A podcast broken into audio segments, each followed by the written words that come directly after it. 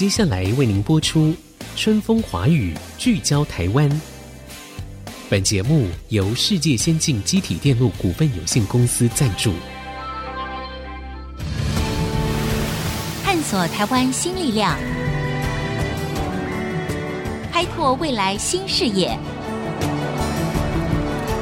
春风华语，聚焦台湾。沈春华主持。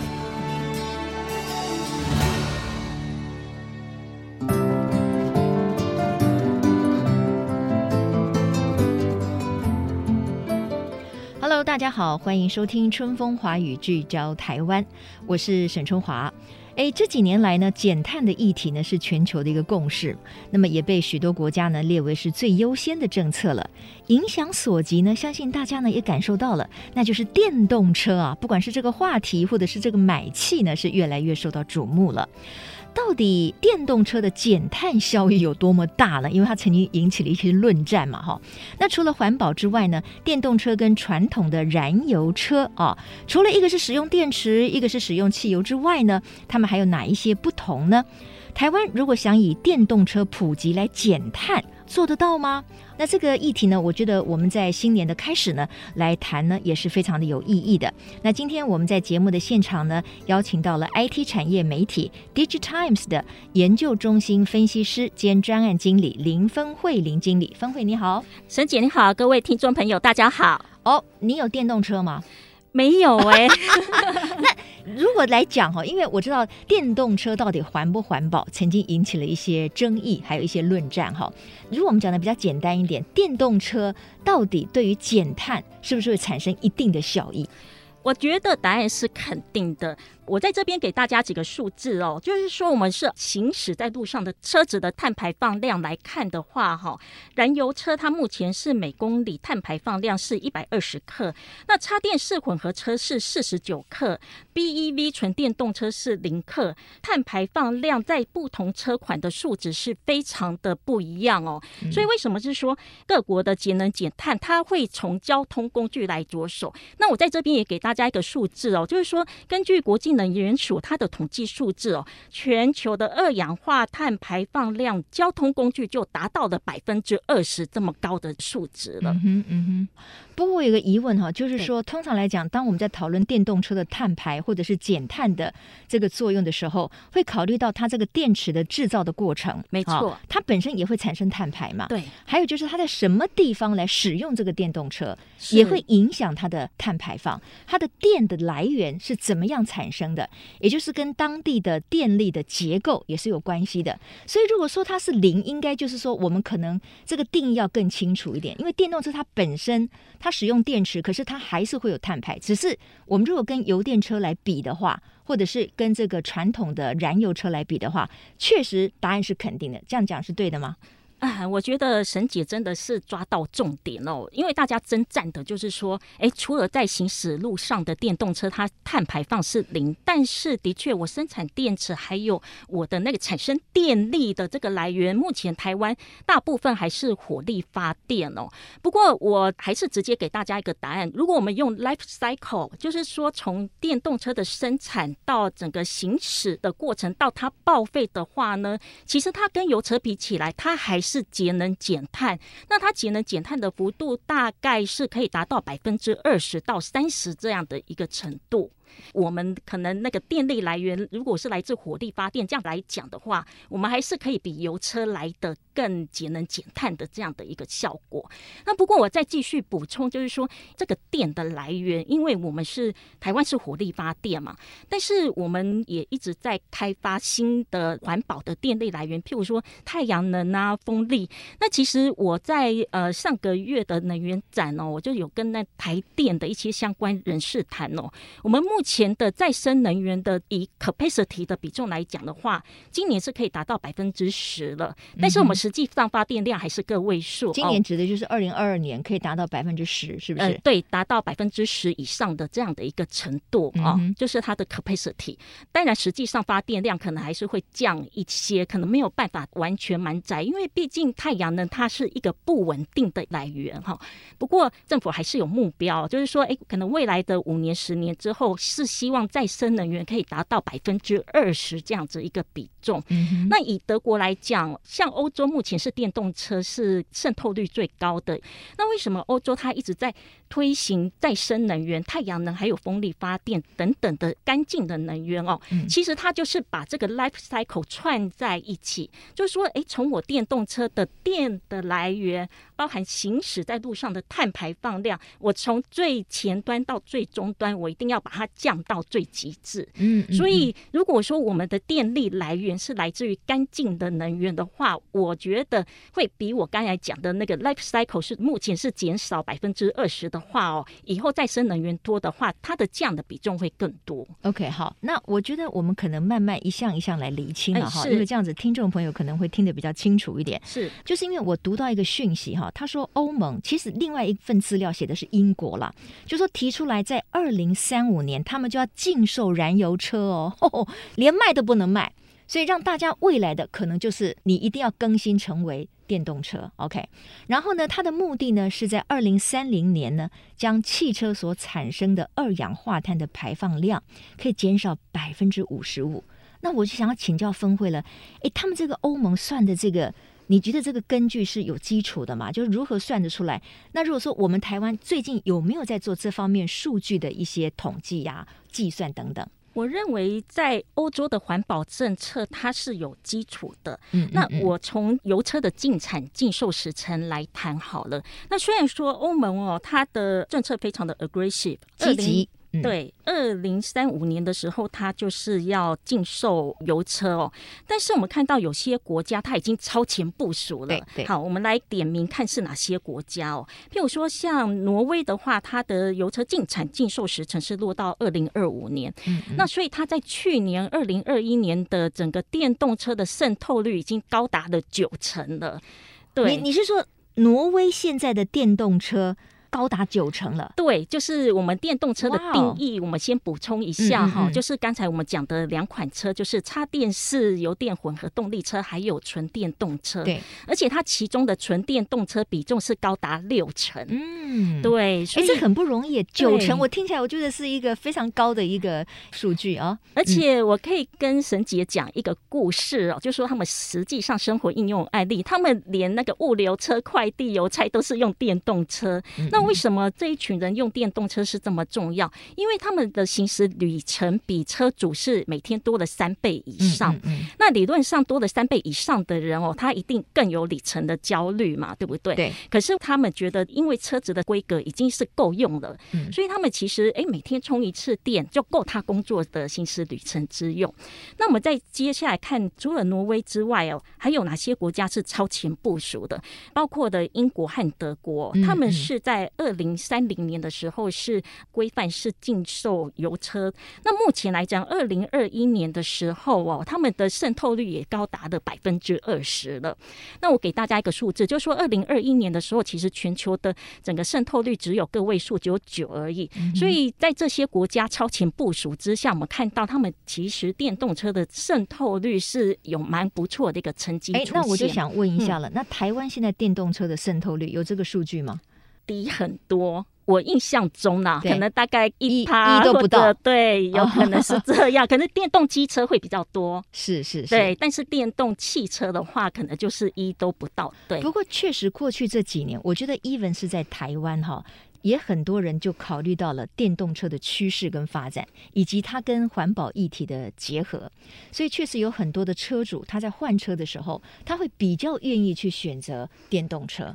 所以呢，就像刚才这个林经理所说的哈，因为欧洲有很多的国家，他们基本上整个的电力的结构。事实上是比较干净的能源，所以呢，以燃煤为主要的区域，包括很多的亚洲国家，甚至现在可能也包括台湾，所以电动车的减碳效益就没有那么明显了。所以，如果就这两个层面的话，我们是不是请分会再进一步的跟大家说明说，到底一部电动车的使用，它真正要达到一个最大效益的减碳，跟这个区域的整个电力的结构是有很大的关系的。呃，事实上是没有错哦。就是说，如果说是以燃煤发电的国家哦，嗯、就是我刚才讲的，即便我们是用纯电动车的车主。这一台车的 life cycle 大概是八年、十年的时间，到我整个废气回收的话哦，跟油车比较的话，我还是觉得它是减碳的哈，大概是减碳百分之二十。那只有百分之二十嘛？可是如果同样的一部车子在欧洲，嗯，那它可能减碳多少？会达到百分之六十。你看差这么大，对，那就是因为这两个地区的。供电的结构不同，对不对？嗯、因为因为电车你也是要不断的给它充电的嘛，是是不是？那所以如果这个地区它可能大部分使用的是燃煤等等的话，它的减碳就不会效益那么大了，对不对？对不过，我在这边想要再补充一个新的科技哦，就是说，大家除了讲说单向充电之外哦，我可以把电动车当做 V to G，就是双向充放电。我们讲的是那个储能电池哦。我们之前有提到干净的能源嘛，但是干净的能源它是一个不稳定的电力哦。那我们如何在太阳最大的时候把这个能源储存下来？其实电动车它本身的电池哦，它的电池容量是非常高的哦。呃我举例来讲，现在我们平均的电池容量大概是五十度。那五十度是什么概念呢？等于是够我们家户五天用的这样子的电池容量。所以，如果我们把这个电动车也当做储能电池，当我不用的时候，这个电动车多余的电力，我可以拿来，诶、嗯，譬如说充我的手机呀、啊，或者是煮饭啊，哦、可以这样的多元运用。对，我们叫做 V to G，就是说，诶，我把多余的电力放出来 V 是指 vehicle，那 G 是指什么？呃，grid。就是那个电网啊，电网对、对。Okay. 那这样子的话哦，因为根据台电的统计哦，因为我们像去年不是有那个限电、缺电、忽然大停电的危机吗？那台电统计哦，就是说如果台湾全部的车变成电动车的话哦，我们透过这种消峰填谷哦，就是储能的方式，其实台电可以多释放出九 percent 的电力，嗯、呃，这样子台湾就不会有忽然停电的这样子危机出现。Oh, OK，那太好了，这个又让我们思考到。另外一个议题哈，那我们台湾如果希望能够跟上整个全世界，尤其是像欧洲这些先进国家的脚步的话，我们目前有哪一些困难，或者是我们要积极赶上的有哪一些的努力呢？马上再回到春风华语，聚焦台湾。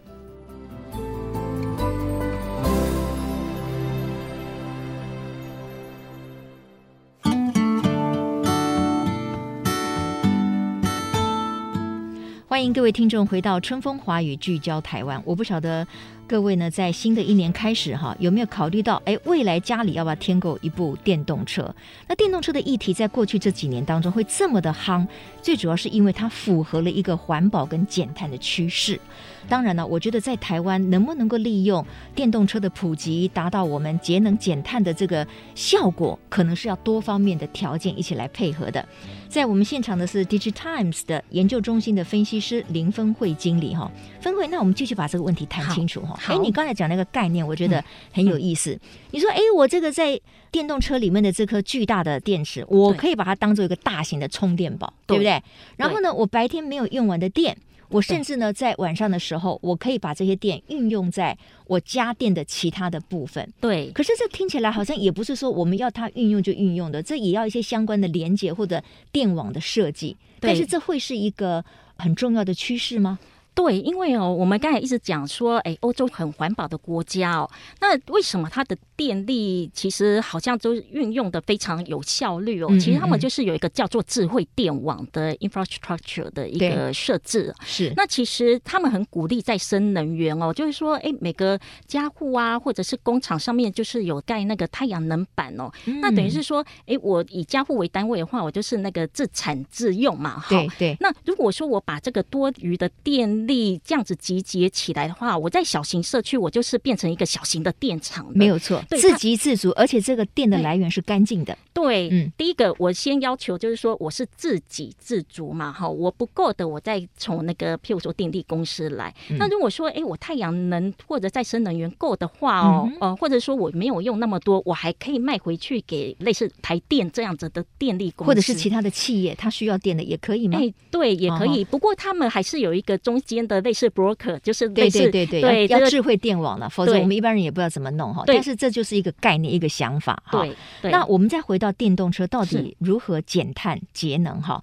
那以台湾来讲，你刚才也提到说，台湾的电动车现在的渗透率可能连百分之一都不到。对，对于我们来说，这是一个起步哈。嗯，那你会觉得说，对于我们台湾的车主来讲，嗯，这个使用电动车，可能他们的想法里面会有哪一些比较主要的障碍或者困难，可能需要解决呢？比如说，他们会觉得，哦，现在电动车可能比较贵吗？还是说充电站不够吗？还是说法法规没有鼓励吗？等等的这些，在您的研究里面，到底这是分哪些方向？刚才沈姐讲非常好哦，那个沈姐都点到问题了。第一个价格哦，因为台湾其实进口的货物税还是太高了，高对，嗯、那政府并没有完全去减免电动车的进口货物税，那导致于就是说我听到台湾车主他会觉得说啊，我买一台电动车好像不如买一台豪华车这样子。嗯嗯嗯、可是，在其他的国家哦，其实他们的价格平均的均价已经达到了，譬如说已经是四万美元以下了啊，而且他们也是一百多。万就对，就可以买到一部好的电动车。对，而且其他的国家哦，其实我们知道说欧美的所得是很高的，所以其实一百多万对他们来讲是容易入手的。对对对。那更重要就是说，以欧洲来讲，为什么欧洲的这两年渗透率是非常的高哦？因为他们有政府有给很高额的补贴哦。像德国的话，它是补贴九千欧元，等于是对哇，九千九万四九三十六，对不对？差不多吧，四十多倍嘛，哈。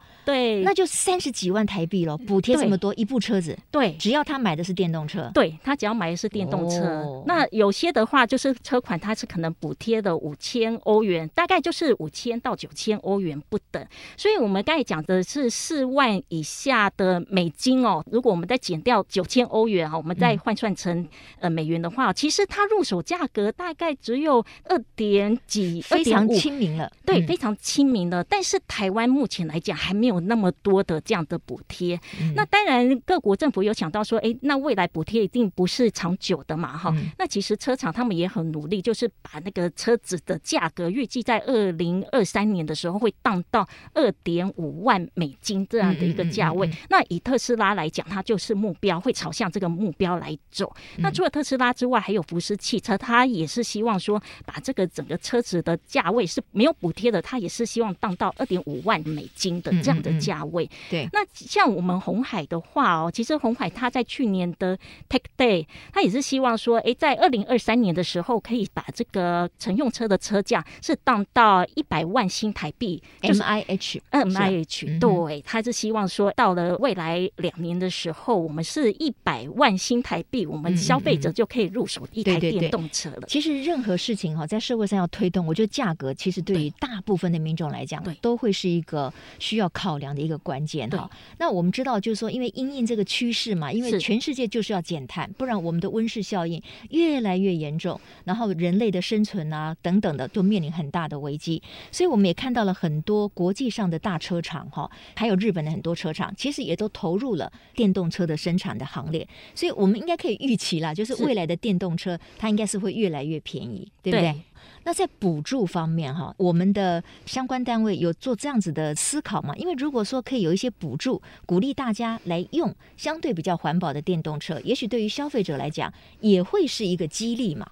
呃，是没有错的。目前来讲哦，我们看到的补助还是比较集中在电动机车方面哦。对对对。对，那电动四轮车可能看到比较少，但是在其他的非直接金额的补助哦，包括就是说电动车有减牌照税、燃料税，还有货物税还是有减少。那另外我们看到有些县市政府它就是有提供免费的电动车停车格。嗯、那我想说，这个是消费者在台湾它是有直接受益的这个部分。份，那当然，我觉得最直接的还是希望说政府可以直接把那个价格看能不能有一个实质的回馈给那个车主，如果可以降低的话，对不对？会更好。